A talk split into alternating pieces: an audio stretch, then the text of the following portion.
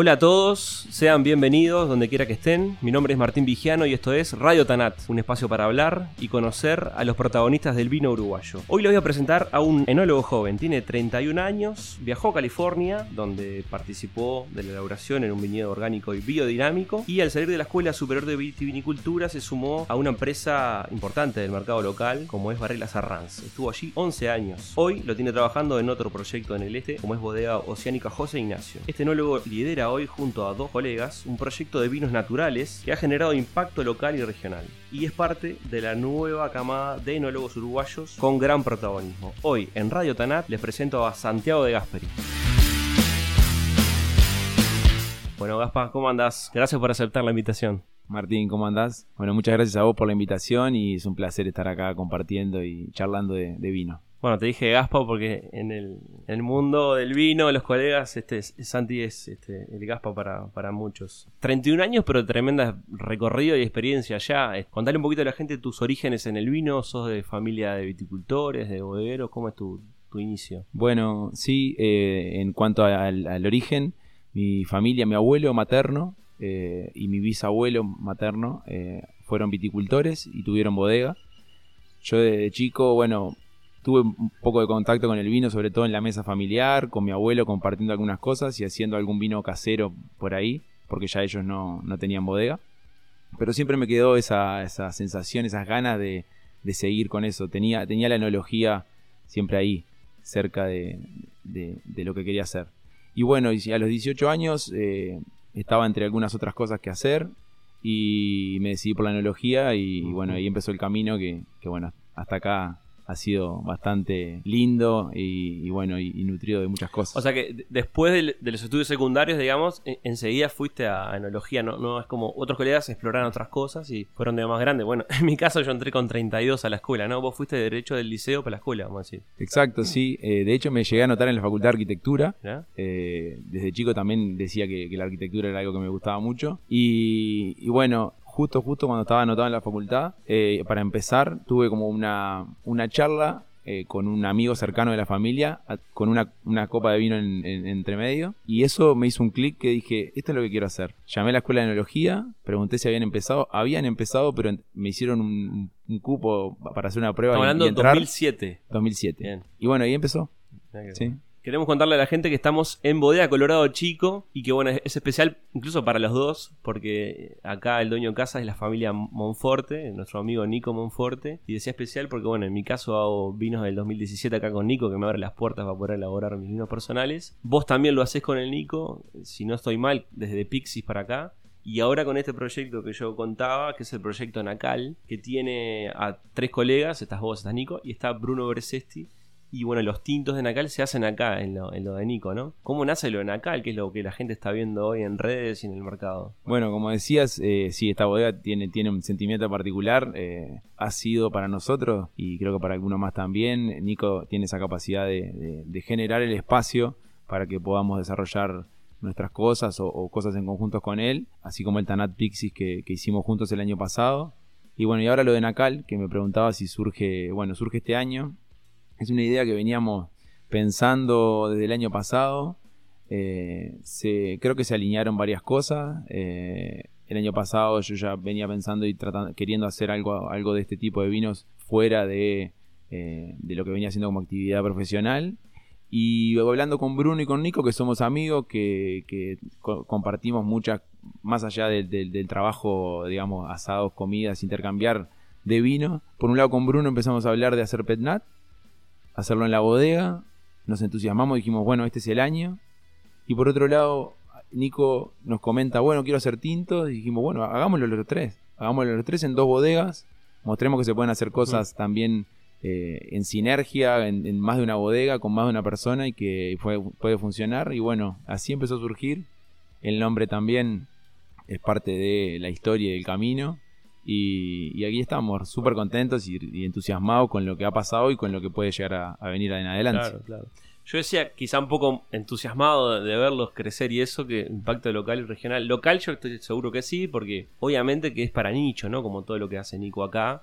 Estos vinos especiales de, no sé, de mínima intervención, de garage, de baja escala, en, en resumen, son para un nicho, ¿no? Para ese bailador, para el que está buscando, no es para grandes superficies y demás. Pero bueno, está generando un, impacto, un ruido. Y, en lo regional también, ¿no? Porque incluso hasta de Brasil los están mirando hoy, lo están siguiendo con mucha eh, atención. Bueno, estamos, sí, estamos muy contentos con eso. Eh, creemos que, acá en Uruguay, eh, de hecho, este tipo de vinos son mucho más nuevos. es algo que está pasando ahora. Y, y, la verdad que celebro que esté pasando. en Brasil hay un mercado y hay un consumo más habitual. ya hay mucha más experiencia y eso ha hecho que gente de Brasil eh, nos haya contactado, que los vinos ya se estén preparando para irse para Brasil.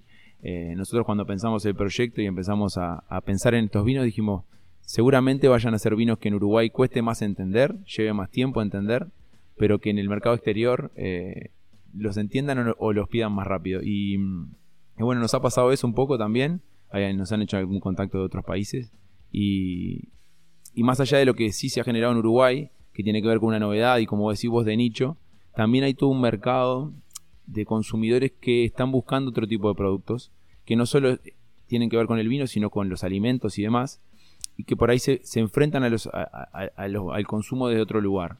E, esos consumidores eh, son los que buscan este tipo de productos también porque, bueno, eh, intentan consumir desde otro lugar y, bueno, y, entender que un poco más que está pasando atrás de, la botella y del simple del vino. Pero bueno, eh, ponete en lugar de alguien que pone, que le da clic a este podcast y se encuentra escuchándote a vos de esto y eh, nos escucha a nosotros decir mínima intervención. ¿Qué es la mínima intervención en los vinos? ¿Qué son los vinos así? Bueno, lo que básicamente nosotros hacemos y hablamos de mínima intervención, porque como vos decías, vinos naturales, vinos de mínima intervención.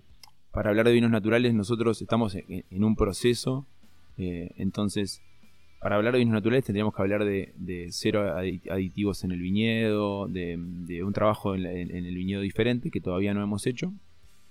Pero hablando de vinos de mínima intervención, lo que hacemos es no agregar ningún tipo de producto químico, ningún aditivo dentro de la bodega. Y bueno, dejar que espontáneamente eh, lo que viene del viñedo, eh, sabemos que la uva en su piel trae levaduras, vienen otros microorganismos que participan de la fermentación, participan del proceso cuando nosotros dejamos que esos microorganismos son los que sean los protagonistas, básicamente la uva y conducir esa uva y, los procesos, la menor cantidad de procesos posible para llegar a la botella. Tomamos algunas prácticas que vienen de la biodinamia, eh, con el respecto al calendario lunar. Tratamos de jugar con las cosas que nos parecen que ayudan a que el vino, ese vino que, que intentamos intervenir lo menos posible, se haga de la mejor manera. Eso que decís, la, la, biodinamia, en bodega hay una práctica que es muy tradicional en realidad, que quizá muchos de, las generaciones nuestras anteriores, técnicos, elaboradores, lo hacían por intuición, pero en realidad tiene un sustento físico que es eh, trasegar los vinos en, menguantes, así. Y, ahí la explicación vos la darás más, precisa, pero tiene que ver con, la actividad microbiológica que, es realmente, está comprobado que, que hay de, un tipo de, actividad este, de acuerdo a la luna. Bueno, justamente lo que, lo que se ha visto en muchas experiencias y como bien decías vos, tampoco es que sean cosas muy nuevas, sino que al revés son prácticas que, se han eh, ido eh, pasando de año tras año y generaciones y, nuestros abuelos o nuestros bisabuelos seguramente hacían más y prestaban más atención a esto eh, porque tenían menos herramientas y porque tenían que conectarse más con esas cosas y, bueno, también estamos tratando de rescatar un poco eso. Lo que pasa con la luna es que, de acuerdo a sus fases, tiene una incidencia sobre las mareas, y mareas y líquidos en general. Y, cuando hablamos de cuarto menguante, eh, los microorganismos y el movimiento de esos líquidos está, mucho más tranquilo. En general, cuando trasegamos en menguante, lo que hacemos es evitar que gran parte de los microorganismos que están dentro del vino pasen al siguiente recipiente. Hablando en criollo, está menos alborotado el, avispero ahí. Exacto. Está menos alborotado el avispero, es eh, más sano el, pasaje ahí y eso es lo que tratamos de hacer. Si trasegáramos en luna llena, es el momento más enloquecido del líquido. Una turbulencia ahí mucho más alta y ahí pasa en el trasiego. Que el trasiego, para que no tiene noción entre una bodega, es simplemente pasar el líquido de un tanque a otro y para descartar lo, que está en el fondo, o son borras o y en, eso que vos explicás de la mínima intervención, desde luego que está, como vos decías, en la nueva edición de, productos químicos o aditivos exógenos, eh, está en la elaboración con levaduras nativas, lo que tiene la uva, Y después también el no agregado sulfuroso, que en realidad también en el mercado hay, quizá no con un concepto tan amplio como el de ustedes, pero sí eh, se, están viendo experiencias, por lo menos comerciales, de sin agregado sulfuroso. ¿Ustedes cómo están viendo eso, que esa movida que en realidad es muy mínima y muy testimonial hoy en escala? Pero cómo están viendo que bodegas quizá que, no se dedicaban a eso ahora están haciendo una, apuesta? Bueno, eh, con respecto a eso yo creo que es súper interesante. Eh, tiene que ver con, cómo los elaboradores de alimentos, porque el, vino es un alimento y eso hay que, hay que rescatarlo y tenerlo en cuenta, cómo, cómo vamos evolucionando y, yendo hacia una elaboración más responsable. El, el sulfuroso es un conservante, lo que no significa que sea eh, lo peor del mundo. Se utiliza en muchos alimentos en diferentes escalas. Seguramente todos los que consuman algún alimento congelado, por ejemplo, van a consumir algo de sulfitos dentro de él eh, creo que en el vino se ha utilizado en diferentes épocas y, momentos de la historia, más en mayor y menor medida. El hecho de que se empiece a replantear el uso excesivo de anhídrido sulfuroso creo que es súper interesante. Los resultados que se dan con vinos que no tienen adición de sulfuroso o que tienen adiciones menores también son súper interesantes porque como conservante funciona muy bien, tiene un grupo de eh, características o cualidades que, son difíciles de suplir, pero al mismo tiempo también genera algunas contras o, eh, dificultades, eh, cierra los aromas, digamos, puede llegar a enmascarar alguna cosa. Y, es un alérgeno también para mucha gente del mundo.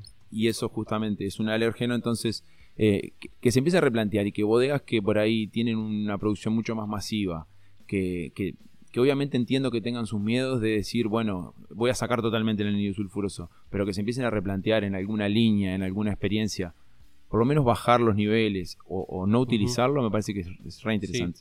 Y a partir de ahí eh, se abren las discusiones, ¿no? Que seguramente muchos de los que están escuchando, que son seguidores de vinos, han, han sido partícipes de esas discusiones por parte de los que elaboramos, pero los críticos de, la no adición de sulfuroso el planteo creo que está, es muy atendible también. el, planteo que surge es, bueno, no uso sulfuroso, pero para no usar el sulfuroso tengo que usar un montón de otros productos, este, menos nocivos, más orgánicos, pero bueno, tengo que sustituir por todas esas propiedades que vos mismo decías que tiene el sulfuroso, antioxidante, antiséptico, demás.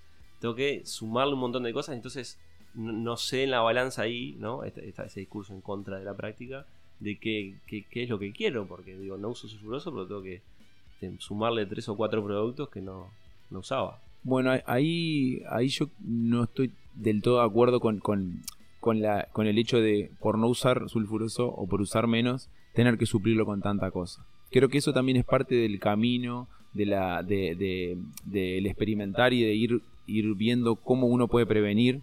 Eh, y creo que si uno trabaja en una enología mucho más preventiva, evitando alguna, algunos momentos críticos de oxidación, de problemas microbiológicos y demás.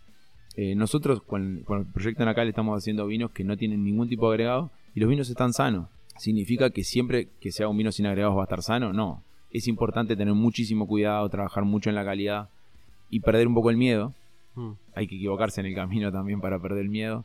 Pero creo que también se han desarrollado, así como en, como en la viticultura, eh, productos sustitutivos que, están que son súper interesantes a base de levaduras, a base de microorganismos que solo generan una competencia. Creo que ahora lo que pasa en la situación actual es que tenemos muchas más herramientas y, una claridad eh, eh, más fuerte en cuanto a qué podemos usar, qué no, y qué genera eso en, el consumidor o en, o en, los productos. Claro, hay muchas más herramientas tecnológicas de biocontrol hoy, eso está clarísimo.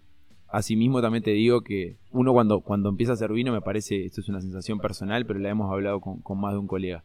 Eh, cuando empieza a hacer vino, va como, va como recorriendo un camino en el que em, eh, todo el tiempo va teniendo máximas que después se caen y, así sucesivamente. Y porque uno va construyendo su forma también, exacto. Y descubriendo que cosas que parecían súper importantes en un momento después no terminan de hacerlo tanto. Yo ahora, eh, en este momento, lo que sí siento es que cada vez siento más importante el, trabajo en el viñedo, la calidad de la uva y, lograr que lo que viene de ahí se exprese de la mejor manera.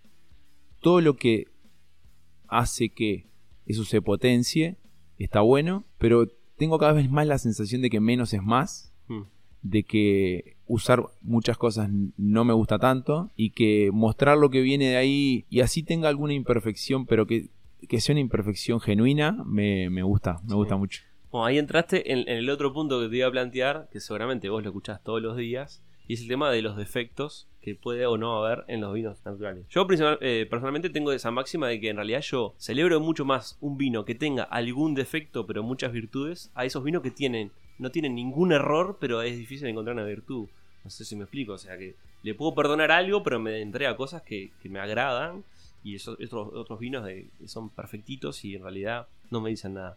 Pero a, eso voy, Gaspa. Eh, ¿Dónde está la, línea ahí de, perdonar o no perdonarle a un vino de mínima intervención esos defectos, desviaciones? Este, porque en realidad lo que siempre hablamos con, otros colegas en, el podcast es que en realidad el vino tiene que estar bueno. Porque, porque sea de mínima intervención, no tienen patente de corso, no, no, está perdonado de todo, de tener malos aromas o sabores, digamos. ¿Cómo, cómo ¿Qué pensás sobre eso? Bueno, hay, creo que ahí hay una, algo para mí en este momento de mi vida eh, entiendo más importante que es qué es estar bueno y qué no. O sea, es decir, uno lo prueba y está bueno. Y tiene que sacarse, al momento de, experimentar un vino, sacarse el traje de técnico y pensar que uno está haciendo como un consumidor. Y si lo que está probando le gusta, tenga, podríamos llamarle técnicamente defectos o no, pero me gusta lo que estoy probando, me, me transmite algo, me lleva a un lugar, me muestra algo de lo que está pasando, para mí eso ya vale. La naturaleza en general es imperfecta. Los humanos hemos tratado durante mucho tiempo de perfeccionarla y llevarla y moldearla un montón. Y eso no la hace más rica.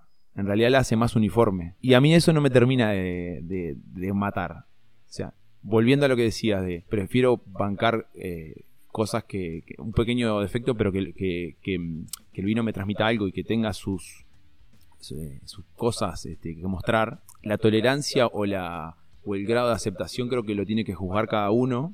Para eso hay tantos vinos, tantas bodegas y tantas formas de hacer y tantos consumidores.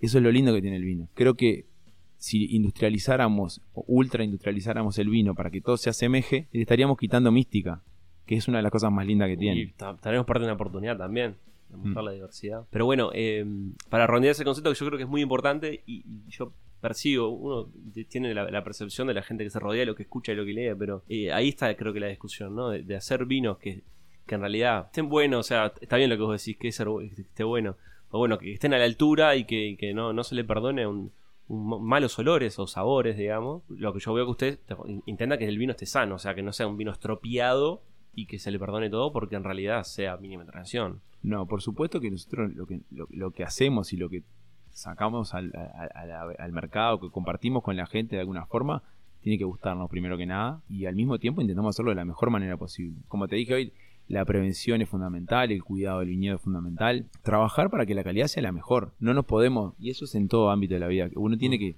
intentar hacer lo mejor posible. Creo que eso es la base y cuando vos estás haciendo algo para los demás, más todavía.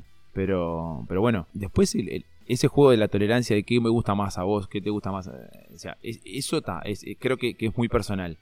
Pero sí, la calidad tiene que apuntar a ser la máxima. Mm. Eh, bueno, Gaspa, el, podcast se llama Radio Tanat. Tanat como concepto, como una cosa que nos identifica. Pero bueno, también es un disparador para hablar de Tanat, ¿no? Vos comentaba al principio, 11 años trabajando en Varela, eh, trabajaste mucho, una bodega grande como esa, ahora estás en José Ignacio, en el este. Eh, es un cambio importante también, ¿no? Contame de eso antes de pasar al tema Tanat, ¿cómo, fue ese cambio? No fue, no fue automático, no, pegaste el salto de Varela a, Oceánica José Ignacio, pero bueno, después de Varela vino ahora, después de un tiempito. ¿Cómo, es eso? Bueno, sí, es un cambio hasta de vida. yo en realidad a fin del año pasado, eh, después de un ciclo que se fue cumpliendo en la parte enológica de, de Varela, un montón de tiempo, una bodega en la que eh, trabajé mucho y la verdad que pasé una experiencia muy linda. Eh, necesitaba cambiar un poco de, aire, eh, también dedicarle un poco de tiempo a estos proyectos personales. Y en el, y en el interín surgió, bueno, alguna, algún trabajo puntual como con el centro de viticultores, que se hizo, estuve dando una mano en el operativo del, del, centro de viticultores.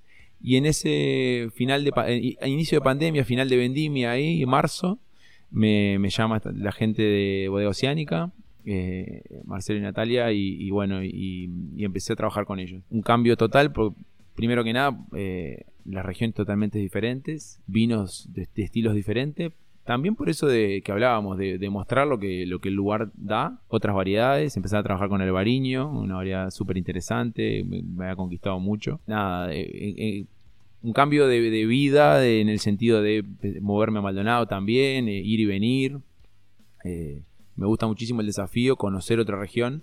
Creo que Uruguay tiene eso que es súper rico de regiones diferentes, que tienen su estilo, que, que, se está potenciando cada vez más y se está afianzando más. Mm. Y, bueno, estar participando en eso me, encanta. además Maldonado, bueno, a mí me toca también trabajar ahora en Maldonado, pero eh, está en un momento muy, muy interesante Maldonado, ¿no? O sea, a mí me gusta decir que ya dejó de ser una moda, una tendencia, ya está consolidado, ya es el tercer departamento en superficie. Fíjate que ya desplazó en cantidad de hectáreas a San José y Colonia, ¿no? Nada menos. Este, así que está muy interesante. Pero bueno, hablemos un poquito de Tanate. ¿Cuál es el mejor Tanat que probaste alguna vez? Puede ser por cualquier motivo, porque fue un gran momento y te quedó grabado, porque fue un canal que te hizo el clic con algo, o porque directamente tenés el recuerdo que fue el mejor. Eh, eh, es, difícil la pregunta, me, cuesta, ¿sabes qué? Me, cuesta identificar uno particularmente. Hemos probado mucho Tanat, como, como enólogo, como amante del vino, hay mucho Tanat en Uruguay y mucho por probar. Me han sorprendido varios.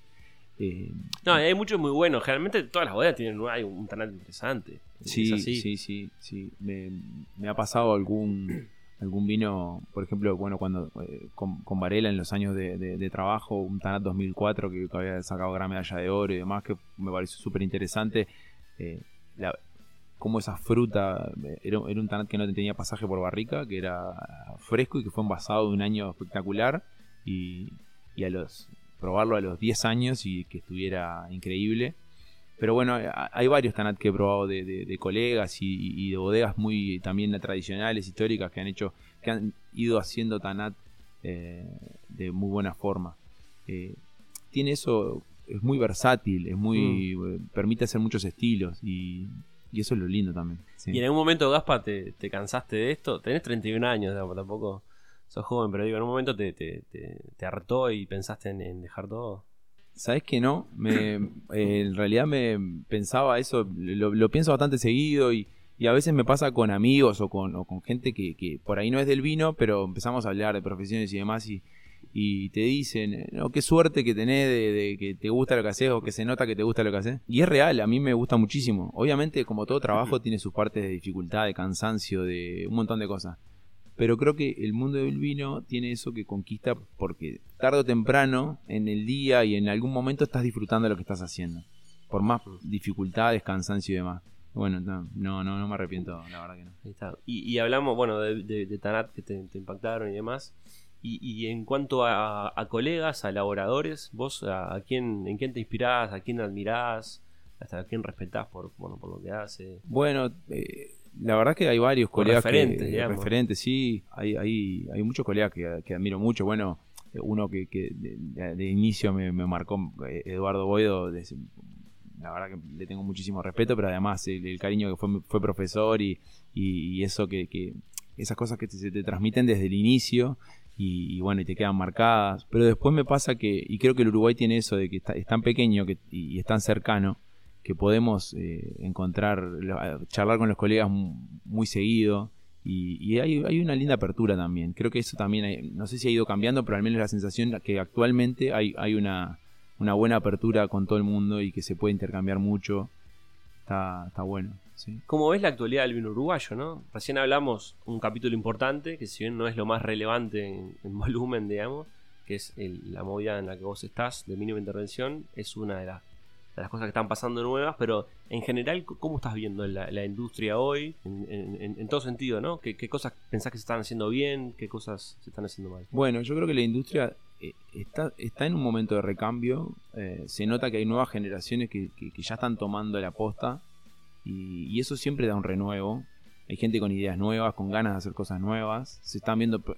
me llama mucho la atención cómo mucha gente animándose, así como nosotros, y por ahí nosotros tenemos somos jóvenes, entre comillas, en el mundo del vino, pero tenemos 10 años de, con, Nico, con Bruno, ya hace 8 o 10 años que estamos en el mundo del vino. Por ahí recién nos tiramos al agua. No sé, vos, por ejemplo, enseguida que saliste ya te tiraste y hay muchos más. Eh, que veo gente ahora que están haciendo vino en lata, no sé, cosas interesantes que, se ve que la gente se está tirando al agua, está probando pequeños emprendimientos sin mucha estructura, así como también bodegas grandes buscando cosas nuevas, eh, haciendo cosas con menos intervención, experiencias. Eh, me parece que esa búsqueda es súper positiva. Eh, el mercado interno por la pandemia tuvo un pequeño aumento y eso es interesante para bodegas más de, mediano porte. Creo que la pata que, todavía falta afianzar del todo es la, exportación. Me parece que Uruguay tiene potencial para exportar mucho más y mucho más sólido. Creo que ahí todavía tenemos para mejorar la, la comunicación de unidad. Si bien existe, hay una marca país y hay un trabajo que Inavi está haciendo, creo que todavía se podría trabajar más en bloque y se podría crecer más en bloque hacia afuera. Pero bueno, ah, está, bueno, me parece que está bueno lo que está pasando. Y en la medida que sepamos canalizar eso eh, y que podamos abrir un poco más esos mercados y afianzarlos, toda la cadena desde abajo va a empezar también a, ir hacia arriba, ¿no? Y en cuanto a los vinos, este, ¿cómo vos consumís mucho vino este, de, todo el mundo, ¿no? Este, ¿Qué te parece? ¿En qué momento estamos? Por ejemplo, eh, en cuanto a los vinos, a la calidad de los vinos, ¿qué, qué opinas? También en la calidad de los vinos creo que ha, habido un avance muy grande. Eh, una de las grandes cosas que creo que, pasó en Uruguay, que está pasando ahora, es que Uruguay ahora está mirando hacia adentro para hacer sus vinos y no hacia afuera. Eh, creo que en el momento, en, la etapa, después que existió la reconversión y se empezaron a hacer vinos de calidad, se empezó primero a hacer vinos eh, con el espejo de otros países, buscando parecerse a... Y ahora ya está más, mucho más identificada la... dame un ejemplo, ¿en qué lo ves a eso? no sé, no sé, por ejemplo, antes se hacía Cabernet Sauvignon y se buscaba que el Cabernet Sauvignon fuera un vino, un gran vino en Uruguay, y después se entendió que, no estaba que, que, no era un lugar para eso, que, el Tanat era el vino y que, y que además se podían hacer diferentes Tanat y que en el este pueden ser de una forma y se puede potenciar eso y que en el norte de otra y en el sur de otra. Mm. Y cada uno está teniendo la madurez de decir, bueno, esto es lo que yo tengo y lo que puedo mostrar.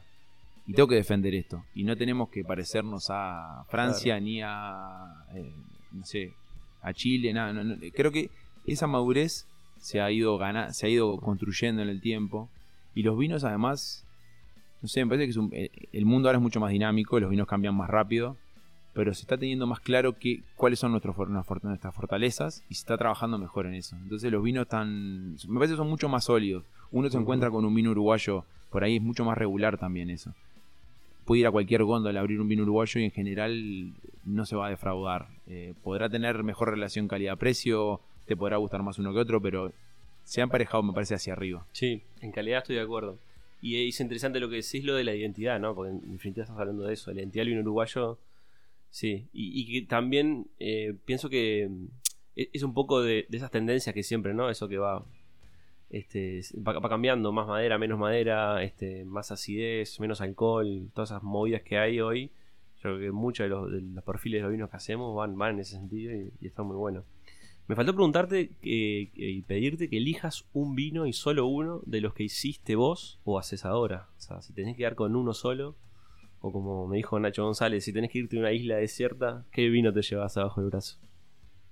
Eh, bueno, me, me voy a llevar eh, el, Merlot de Nacal. Para mí significa... Eh, es un vino que primero en este momento me tiene bastante enamorado porque es un vino muy diferente y al mismo tiempo significa muchas cosas porque significa también hacer algo que por ahí estaba adentro mío ahí intentando hacer, romper con algunas cosas y, eso también tiene, tiene cosas más simbólicas, pero además me gusta, así que si me voy a una isla y me lo tengo que llevar y tengo que tomar ese, no tengo problema. Eh, es difícil es difícil elegir uno porque se te pasan por la cabeza varios, pero, sí, me quedo con ese. Bueno, para ir redondeando, Gaspa, em, volviendo un poquito al principio, cuando yo te presentaba y, y, decía que eras parte de esa nueva camada de nuevos uruguayos que o sea, sub 40, pero con protagonismo, y eso es muy interesante. Porque podemos saber en, en, la vuelta muchos trabajando, pero con protagonismo eh, también los hay, entonces eso está muy bueno. ¿Cómo, ves esa, e, esa cuestión que en realidad es natural, pero a veces, como en todos los órdenes de la vida, puede haber también resistencia ¿no? de los veteranos que no dejan espacio? Este, me imagino que te sentís parte de esa, de esa nueva camada y cómo la ves. Estamos teniendo espacio, nos falta más. No, yo creo que, estamos teniendo espacio. Hay que valorar que, las generaciones anteriores también lo han, lo han dado el espacio. Se ven enólogos jóvenes trabajando en muchas bodegas, en bodegas importantes y teniendo protagonismo. Eso está buenísimo. Y, mm, y como te decía hoy también con respecto a la actualidad, se ve mucha gente que por ahí todavía no está en una bodega, o, sí, pero todavía no tiene el protagonismo ahí, pero busca su protagonismo por otro lugar. Creo que hay un. estamos en un mundo más inquieto y las nuevas generaciones tienen eso también de la sinergia. No pasa, nos pasa todo el tiempo de que eh, intercambiamos o nos, o nos, ayudamos en algo o se hacen cosas colectivas. Y eso también es un cambio. Me parece que eso es un cambio actual que muestra que, que se pueden hacer cosas y que, y que el vino tenga ese protagonismo también, ¿no? Que, más allá de un grupo de personas y está bueno eso. ¿Qué vino que no hiciste todavía? ¿Te, te lo estás imaginando? ¿Qué, ¿Qué, variedad, qué estilo, este, qué forma de elaboración? ¿Qué, ¿Qué tenés en la cabeza que hoy te está haciendo ruido y tenés ganas de hacerlo ahora o en su momento? Tengo unas cuantas cosas soy súper inquieto en cuanto a, hacer vinos. En general, mi, experiencia era que previo a cada vendimia estaba pensando qué, cosa nueva iba a tratar de hacer. Eh, muchas terminan en pruebas, pero es parte de la enología. Y además, nosotros tenemos una bala por año, una oportunidad por año. Exacto. Eh, hay dos cosas que tengo muchas ganas de hacer para la próxima vendimia. Una es Pinot Noir, es una variedad que me encanta. Eh, este año participé como en, la, post-elaboración del vino en, José Ignacio. Me fascina sobre todo porque es súper delicada, difícil y esos desafíos me encantan. Y tengo ganas de hacer algunas eh, maceraciones largas con Tanat. Con grano entero y hacer algunas cosas que tengo en la cabeza con algún recipiente diferente y demás, pero, pero tengo ganas de hacer algunas cosas de como para dejar un muy buen, un buen tiempo y después ver qué pasa. Mm. Bueno, eh, Gaspa, eh, ¿qué es el vino para vos? Es un estilo de vida, es, eh, es una pasión. Creo que quien entra en el mundo del vino de esta forma apasionada y después que estás adentro te das cuenta que es un camino de ida. y es, es un, más allá de una bebida, tiene, tiene la profesión y el mundo del vino tiene, tiene eso de que siempre termina terminas compartiendo, termina, termina uniendo un montón de cosas. Es un gran nexo eh, para mil cosas. Eh, no para de generar experiencias, recuerdos y demás. Entonces, eh, creo que todo lo que viene del vino, genuinamente, es positivo, es lindo. Entonces, ya, ya, no, ya no, no, percibo una, una vida sin vino. Bueno, muchas gracias por el tiempo. Gracias a vos. Y a ustedes, gracias por llegar hasta acá. Los invito a dejar comentarios, a compartir este contenido si les gustó y a seguirme en las redes para estar conectados. Nos escuchamos en un próximo episodio de Radio Tanat.